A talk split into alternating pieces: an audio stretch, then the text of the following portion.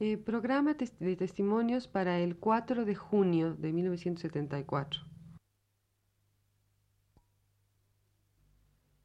Radio Universidad presenta...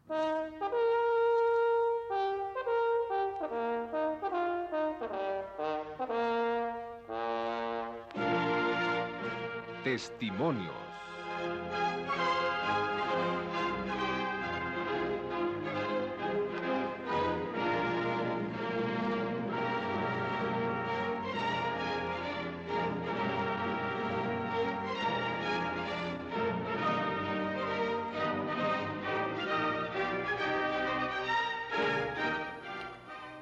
La semana pasada iniciamos una charla con el poeta y crítico de arte Damián Bayón, que nos habló de su libro Aventura Plástica en Hispanoamérica. Esta vez le vamos a pedir que nos hable concretamente de la pintura en México en relación a la de otros países latinoamericanos. Eh, señor Bayón, ¿cuál es la situación de la pintura en México en comparación con la de otros países latinoamericanos? Me parece que la situación mexicana es bastante original por el hecho mismo de haber tenido ustedes un movimiento tan importante como el muralismo. Eh, entre el año 20 y el 40, en los mejores representantes en Rivera y en Orozco, no hay ninguna duda de que ese fue uno de los grandes eh, formas del arte latinoamericano moderno.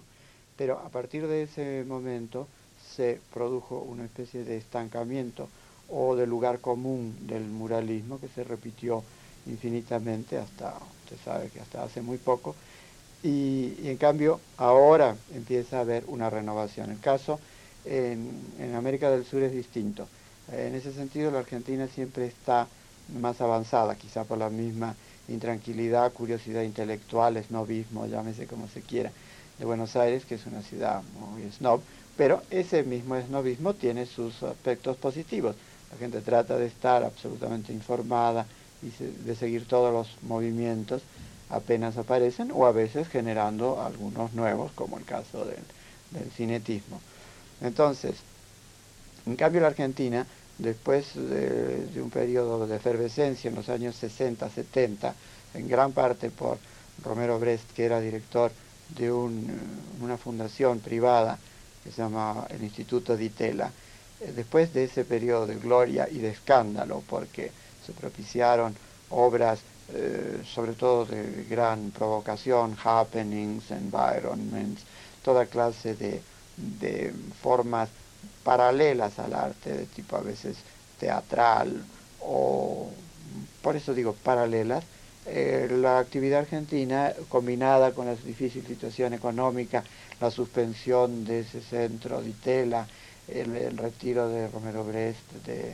de ese foco de inquietud, ha hecho que las cosas se entren otra vez en una calma relativa y lo más interesante que vi en mi viaje en diciembre fue el dibujo, más o menos la expresión por, como una renovación por el dibujo. Cada vez que el arte eh, llega a un punto eh, muerto o demasiado complicado, tanto en la pintura como en la escultura, queda el recurso siempre al dibujo, porque el dibujo es el arte madre de todas las otras artes plásticas. Entonces, me da la impresión que en Sudamérica, en el extremo sur, se vuelve al dibujo. El caso, en cambio, de Colombia y Venezuela es aún diferente,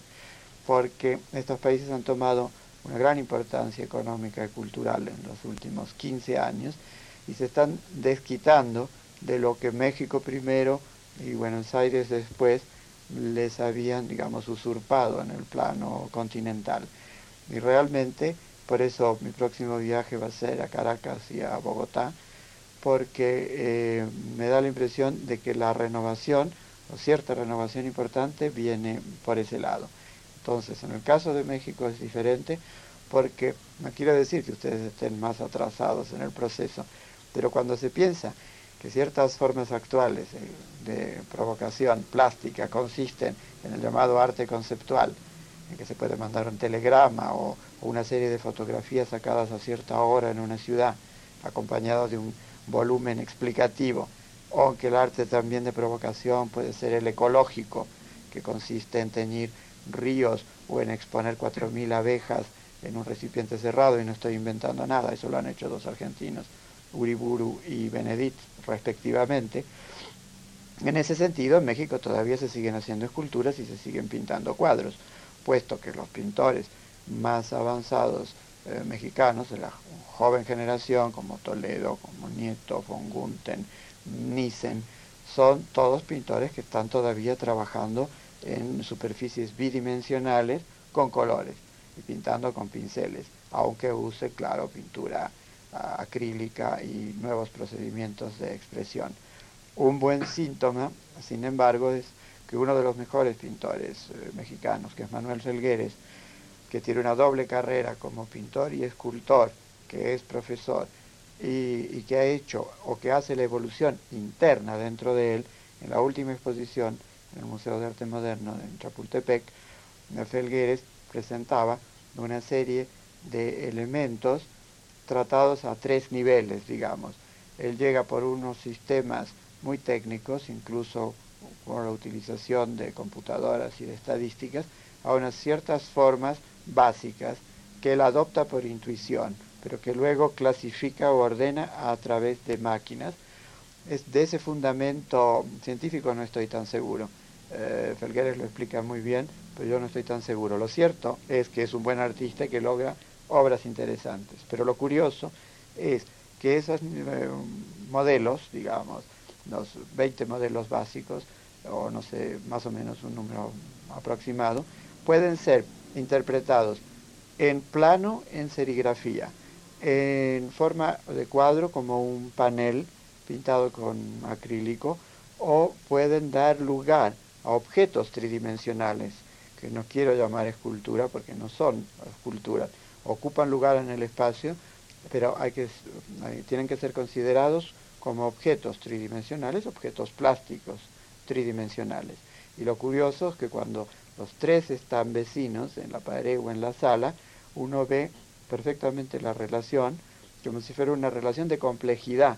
que va aumentando, que va creciendo desde la serigrafía plana hasta el objeto tridimensional. O sea que si Felgueres participara ahora en una gran exposición internacional, por ejemplo, cosa que yo le deseo, eh, europeos o norteamericanos podrían tener la impresión de que en México no solo se pintan buenos cuadros y con técnica, y con buen color, eh, materia, textura y bellos, interesantes, significativos de por sí, hay también artistas que están buscando trascender esos medios tradicionales. Y en ese sentido, pero con con conocimiento de causa, con pausa, no improvisándose y no queriendo sorprender. Hay otros jóvenes, como Sebastián, que, es, eh, que trabajó con Matías Goeritz y que ya me deslumbró hace tres años por la creación de una cantidad de objetos geométricos y de cuerpos geométricos transformables que me parecen de un interés extraordinario. Es por ese lado por donde veo yo que puede salir adelante eh, la, el arte de verdadera avanzada en México. Eh, señor Bayoni, ¿cuáles serían los riesgos que, tendría el arte de provocación del que usted hablaba? Bueno, primero que eh, como están llevados al límite, yo siento que efectivamente en el arte de estas últimas décadas lo conceptual estaba latente, porque se iba haciendo cada vez menos tangible digamos, y más pensado. Incluso Basarelli, que es un artista que yo admiro mucho, confiesa desde hace muchos años que él tiene su repertorio de formas y de colores seriados. O sea que él desde su taller en París llama por teléfono a la usina donde le fabrican sus paneles y él dicta una serie de números que corresponden a formas y a colores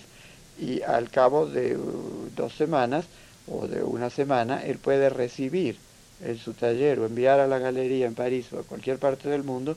una obra que fue programada, porque es una obra seriada, que se repite además, saben ustedes que eso se llama los múltiples. No me van a negar, a pesar de que yo soy gran admirador de Basarelli y que me complacen mucho sus obras y me gustaría mucho tener una casa llena de Basarelis, que la actitud de este artista, y él no lo oculta, es eminentemente conceptual, puesto que no hay temblor de pincel, no hay inspiración, es decir, sí hay inspiración, pero hay al nivel de su intelecto. Su sensibilidad está tan entrenada que él sabe que si pone el número 23 al lado del 67 y del 48, va a dar un, un efecto agradable o el que él se propone. De manera que muchos síntomas estaba latente el arte conceptual, pero todo es cuestión de medida en el hombre. O sea, que si de repente a un joven, por agresivo o por exagerado o por ingenuo, se le ocurre llevar hasta el límite una de estas soluciones y exponer nada más que los números, como sería el caso, en vez del color que corresponde al número, exponer el 23 al lado del 67 y del 48. La obra resulta eminentemente aburrida, no hay nada que ver. El mensaje va directamente a nuestro intelecto, es conceptual, pero en ese mismo momento deja de, deja de interesarme. Un pintor, un gran pintor como el holandés Mondrian, que es el campeón del arte frío, hecho solo con líneas negras sobre fondos blancos o con rectángulos en los colores primarios, rojo, azul o amarillo, todo tratado de la manera más plana, es aún un pintor sensible, porque la infinita cantidad de combinaciones de esos rectángulos y la proporción de esas líneas entre sí es constituyen su expresión. Pero en el momento que todo queda reducido a problemas numéricos o a problemas seriales,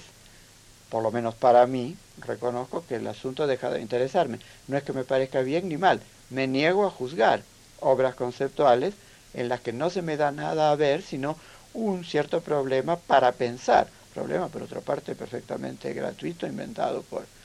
por el llamado artista o por el conceptualista, diría yo, y que me propone de una manera absolutamente abstracta, en el verdadero sentido de la palabra, sin ningún agarre en la realidad visual ni en el placer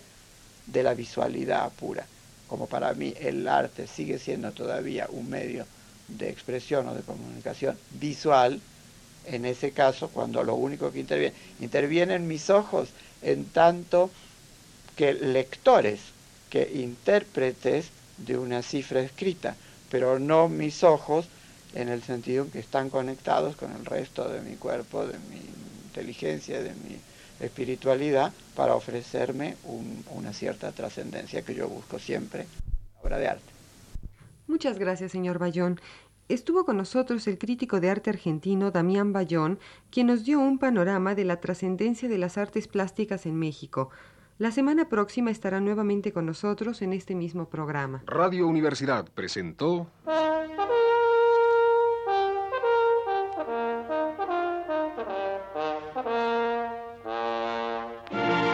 Testimonios.